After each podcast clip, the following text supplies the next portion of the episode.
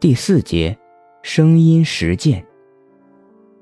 本书中“感受力”和“自由”这两个概念的产生，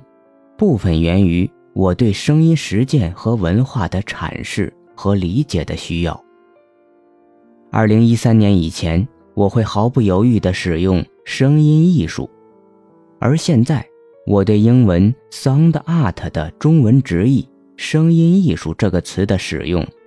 总有或多或少的不安。我意识到，当我将所研究的声音实践统称为声音艺术时，可能会犯一个错误，将一个过度西方化的艺术系统参考模板强加于我的研究对象。这种从英文称呼 “sound art” 到中文“声音艺术”产生的不适。来源于语境的变化和我的研究者身份的变化，当然还有两种语言的差异所产生的意义不同的问题。Sound art 在英语社会环境中诞生于阿瑟·丹托所说的艺术世界，一种艺术理论的氛围，其成员包括艺术家、评论家、交易者。收藏家、理论家等，而至二零一五年，中国的声音实践既不在现有的当代艺术世界，也尚未生发出属于自己的艺术世界。英语社会环境中，早期使用声音作为创作材料和表达媒介的创作者们，有二十世纪初的诗人、视觉艺术家，比如。达达主义艺术家、未来主义艺术家杜尚，有后来出现的前卫音乐家，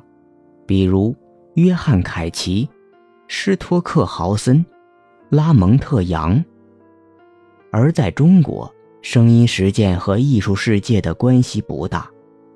它来自与艺术世界并无太大交集的草根音乐人，以及艺术。音乐爱好者，但问题又没有这么简单，因为艺术在当代变成了一个极其模糊的概念。在一个人人都是艺术家，什么都可以称为艺术的时代，似乎声音艺术这个称呼又模棱两可地获得了其合法性。同时，近几年来，学院派艺术家对声音材料的实践，以及美术馆、艺术空间对非学院艺术家和音乐人的接纳，也使得声音艺术开始进入中国的艺术世界。不过，这种进入远不顺利，